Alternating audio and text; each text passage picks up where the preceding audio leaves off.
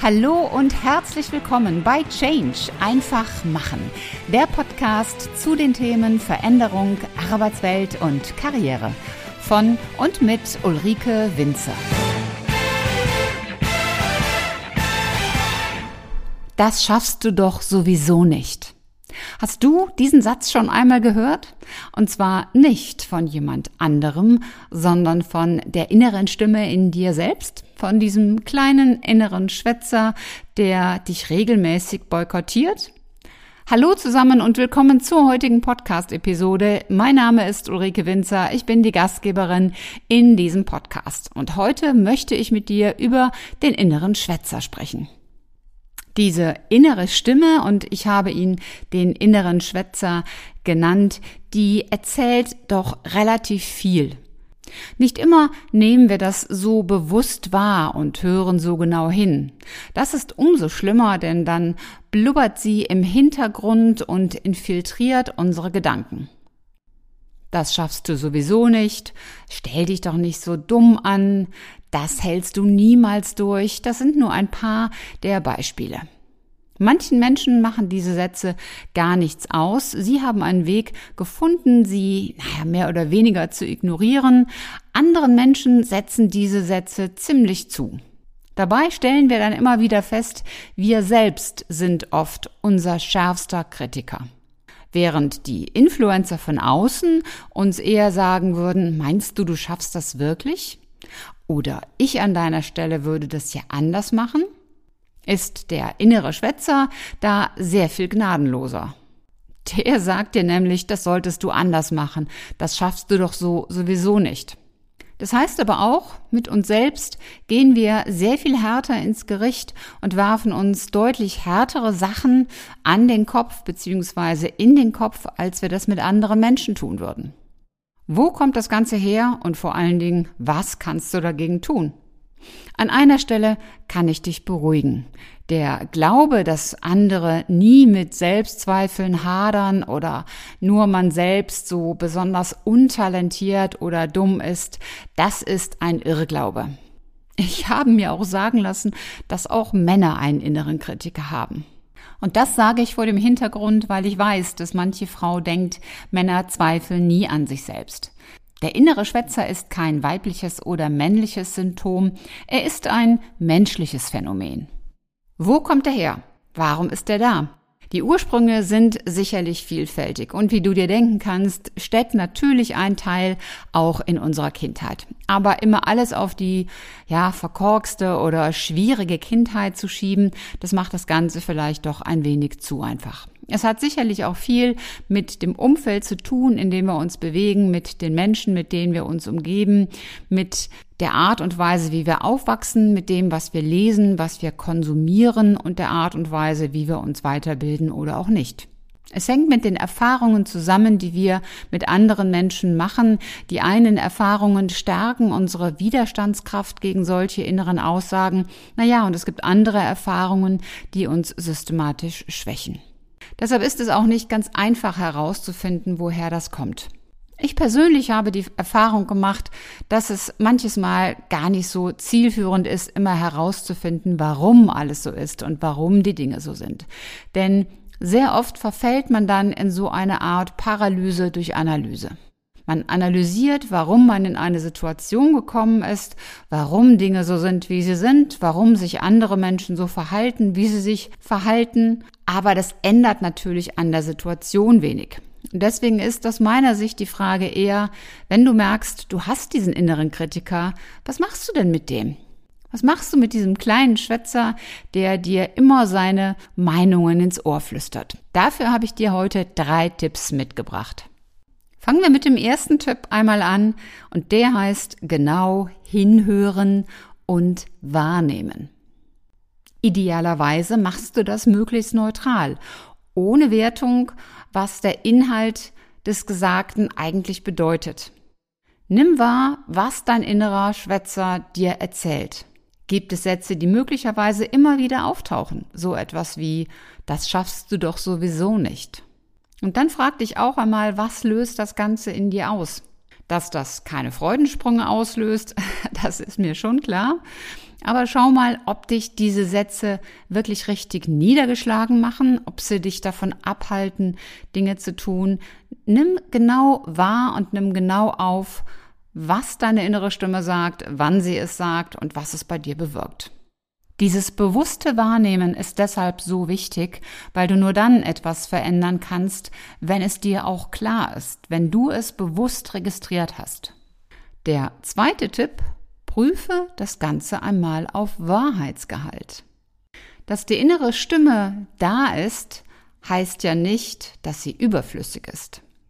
Vielfach hat diese innere Stimme auch etwas mit Angst zu tun. Die Angst zu versagen, die Angst, etwas nicht zu schaffen. Und um sich dem Ganzen nicht zu stellen, sagt sie einfach sofort, das schaffst du sowieso nicht. Und damit lässt du es bleiben. Deshalb ist eine ganz wichtige Hilfestellung einmal zu schauen, wie wahr ist das eigentlich wirklich? Wenn diese Stimme also jetzt zu dir sagt, das schaffst du doch sowieso nicht, dann überlege dir einmal, warum eigentlich nicht? Warum schaffst du das nicht? Frag dich auch, was passiert denn, wenn du es trotzdem tust? Ein einfaches kleines Spiel, um zum Beispiel Ängste zu überwinden, ist etwas zu tun, von dem man denkt, da hält ein jeder für verrückt, wenn man das macht. Einfaches Beispiel, du gehst mit zwei unterschiedlichen Schuhen durch die Stadt.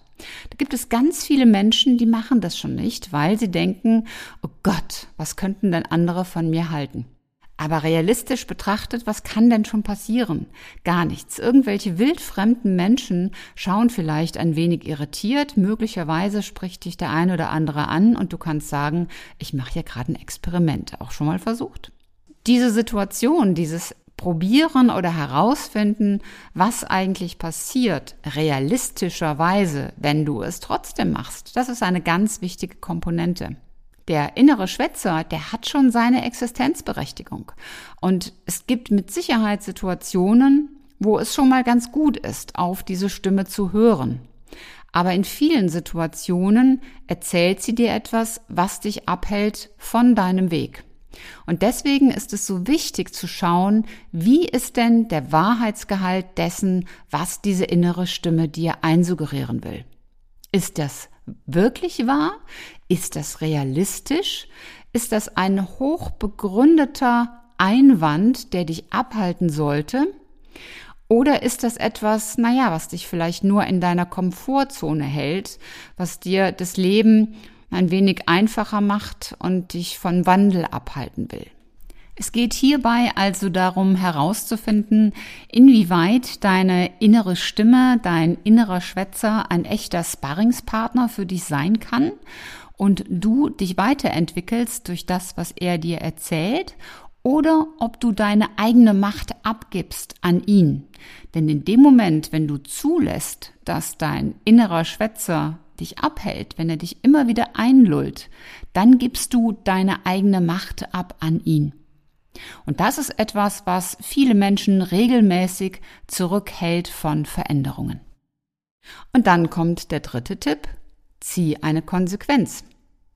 In dem Moment, wenn du hingehört hast, das wahrgenommen hast, auch geschaut hast, was macht es mit dir, und du dann diese Aussagen einmal auf Wahrheitsgehalt überprüft hast, bewertet hast, wie realistisch das ist und auch dir überlegt hast, was denn passiert, wenn du trotzdem handelst, in dem Moment kannst du auch eine gute Entscheidung treffen und eine Konsequenz ziehen.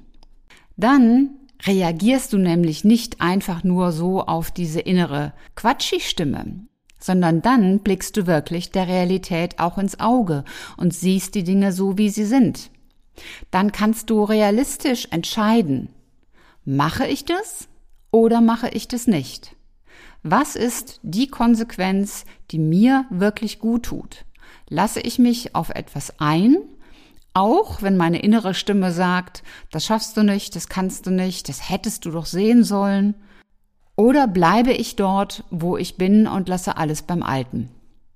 Das gilt im Übrigen auch in der Retrospektive. Also wenn du etwas gemacht hast und es hat nicht funktioniert und dann kommt diese Stimme und sagt, siehste, habe ich ja gleich gesagt oder ich wusste es doch sowieso, Alles das, was retrospektiv ist und was einem auch manches Mal das Umfeld einflüstert, also die äußeren Influencer, das hätte ich dir sofort sagen können, das habe ich sofort gewusst. Alles das solltest du streichen aus deinem gedanklichen Wortreservoir. Denn es hilft dir nicht weiter. Das neunmal Kluge, das habe ich ja sowieso gewusst, das hilft dir in keinster Form. Du solltest dir im Gegenteil sagen, ich habe es aber versucht.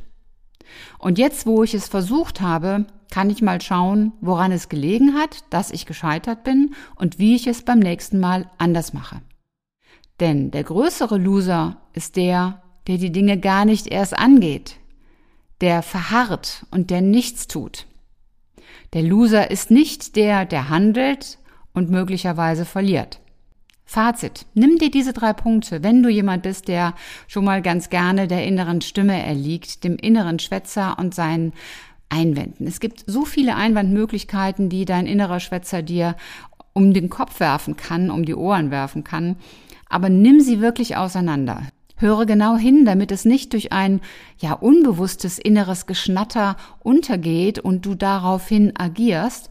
Hör genau hin, nimm es wahr, im zweiten Schritt prüfe das Ganze auf Wahrheitsgehalt und Realität und im dritten Step ziehe deine Konsequenz daraus. Und ich kann dir versprechen, wenn du das machst, dann wirst du in Zukunft mit, ja, mit Veränderungen, mit Herausforderungen und mit dem Wandel, der möglicherweise durch deine innere Stimme behindert wird, dann wirst du damit ganz anders umgehen. Zum Abschluss noch einen kleinen Tipp als Nachtisch. Wenn du Führungskraft bist und einen Mitarbeiter oder eine Mitarbeiterin hast, bei der du merkst, da ist dieser innere Schwätzer sehr prägnant, oder du hast einen Kollegen oder eine Kollegin oder einen Freund, eine Freundin, dann stellt sich manches Mal die Frage, wie kannst du denn ihm oder ihr helfen?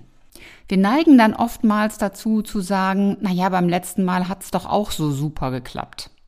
Das ist aber in vielen Fällen etwas, was nicht so zielführend ist.